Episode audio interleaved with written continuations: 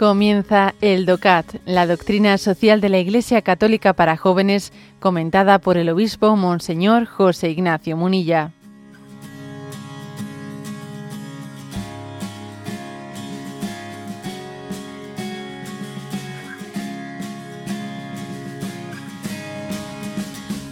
El punto 93 dice así la pregunta. ¿Qué bienes se necesitan para poder ser productivos? Y responde, la obligación de una utilidad productiva de la propiedad no se reduce únicamente al suelo y al capital, sino que se extiende también al conocimiento técnico y por lo tanto a la propiedad del saber Aquí reside el éxito de la riqueza de las naciones industrializadas, donde precisamente la propiedad del suelo y de los recursos ha perdido importancia para el bienestar.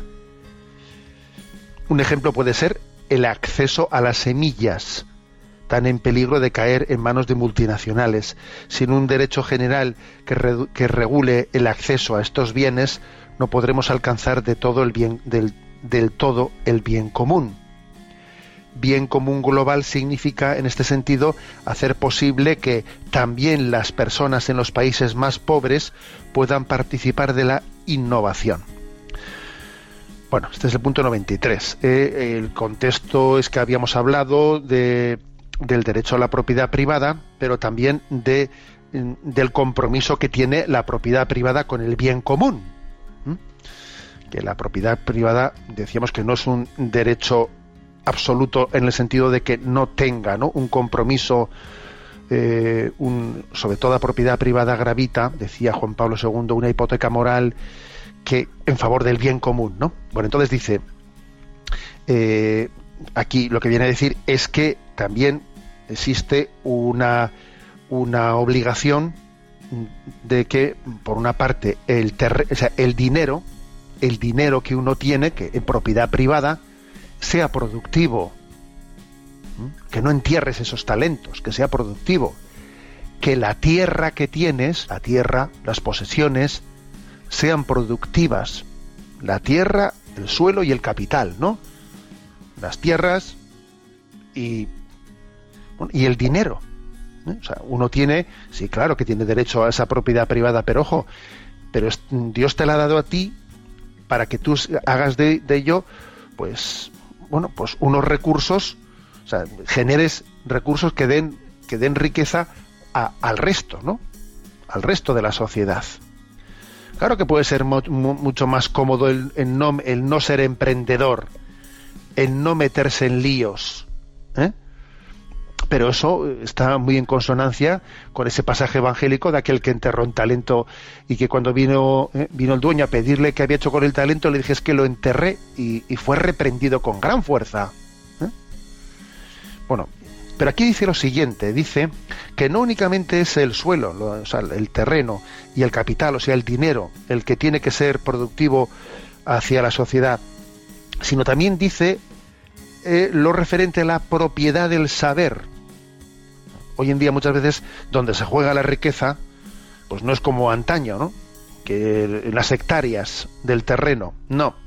Hoy en día eh, la prosperidad se juega en gran parte en otras cosas. ¿eh? Por ejemplo, en las patentes. En las patentes. Que determinada pues determinada multinacional o quien sea ha conseguido una patente y entonces se, blinda en ella, se blinda en ella y, entonces eh, lo considera ese saber una propiedad privada y entonces a ver cómo nos saltamos, o sea, cómo se pueden hacer copartícipes el resto de la el resto de la humanidad de, de ese saber que hoy por hoy está blindado en esa patente determinada, ¿no? A veces, por ejemplo, pasan cosas muy dramáticas con las patentes, con, por ejemplo, con el tema de los medicamentos. Una multinacional, una gran empresa, ¿no? De estas consigue patentar, pues, un medicamento que es vital para poder salvar una enfermedad y claro, y entonces, pues, lo pone a un precio como tiene la exclusiva, lo pone a un precio que hace que muchísimas personas no puedan, en, otras partes del mundo no puedan alcanzarlo. Y obviamente eso es un abuso tremendo, ¿no? Un abuso de esa propiedad privada.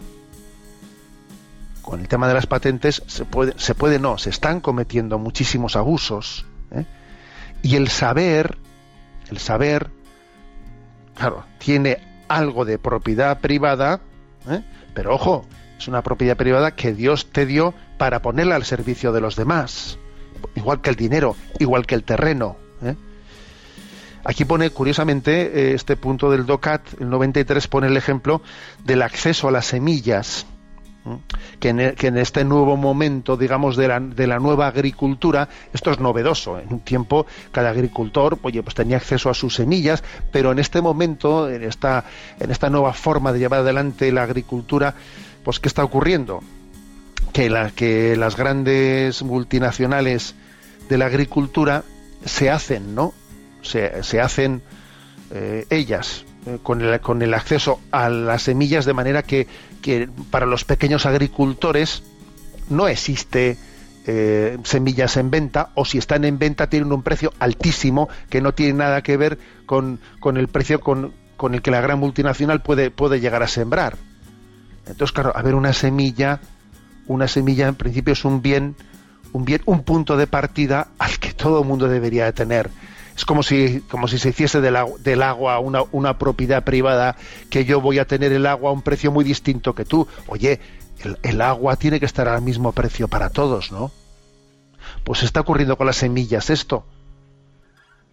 Es injusto que, las semillas vayan a tener un precio muy distinto, ¿no? Pues para una multinacional que se ha hecho con su eh, con su producción para todo el mundo, no, es el agua tiene que tener el mismo precio para todo el mundo, las semillas también. Bueno, como veis son temas de justicia social muy delicados, muy delicados, en los que hay que hilar muy fino para no estar pecando contra el mandamiento que dice no robarás, porque hoy en día las formas de robar son muy sutiles, son muy ladinas, ¿no? Eh, junto a este punto 93 se ofrece aquí una cita dice del Papa Beato Pablo VI, pero no, ya no es Beato, ha sido ya canonizado, ¿no? De San Pablo VI en la encíclica Populorum Progressio, que es una encíclica que él publicó al poco tiempo de comenzar su pontificado, ¿no? Y en el punto 24 dice, dice una cosa muy grave, que, que igual os va a sorprender que dice esto, ¿no? Pero dice Pablo VI. El bien común exige algunas veces la expropiación si por el hecho de su extensión, eh, de su explotación deficiente o, nula, de la miseria que de ello resulta en la población, del daño considerable producido a los intereses del país, algunas posesiones sirven de obstáculo a la prosperidad colectiva. O sea, la doctrina social de la Iglesia dice en esta encíclica que puede en alguna ocasión determinada ser de justicia social realizar una expropiación. Ya sé que me estaréis diciendo, pues los casos que hemos visto de expropiaciones suelen ser, pues sí, eso es verdad. Basta ver la historia reciente también de lo que está pasando en Venezuela o de lo que también pasó en España. Todos recordamos, recordamos la expropiación de, de Romasa. Es decir, la experiencia que tenemos es de las expropiaciones que ahora mismo estamos viendo pues en países eh, tipo populista como Venezuela, etcétera, es que las expropiaciones la mayoría de ellas se hacen con la excusa de la justicia social y luego son, vamos, una auténtica, vamos, una auténtica utilización partidista, partidista ideológica. Eso es verdad. ¿eh? es verdad que en la práctica la inmensa mayoría de las expropiaciones de las que estamos siendo testigos no tienen nada que ver con la justicia social. Pero aunque eso sea cierto, eh, el principio que aquí afirma Pablo VI en la encíclica Popularum Progresio es verdad. O sea, es posible que se den casos en los que una expropiación sea lícita moralmente, y no solo lícita, sino que es que, incluso puede llegar a ser una, una obligación moral realizarla, pues porque existe tal injusticia, tal injusticia, tal que, pues que hace que alguien que tiene pues los bienes los está utilizando de una manera que no están favoreciendo al, al, al progreso del resto de la población, ¿no? Bueno, y esto, esta afirmación de Pablo VI en Popular Progreso no tiene de comunista nada, ¿eh? no tiene nada de comunista, ni de populista, sino que está hecho bajo esta perspectiva estricta de la doctrina social.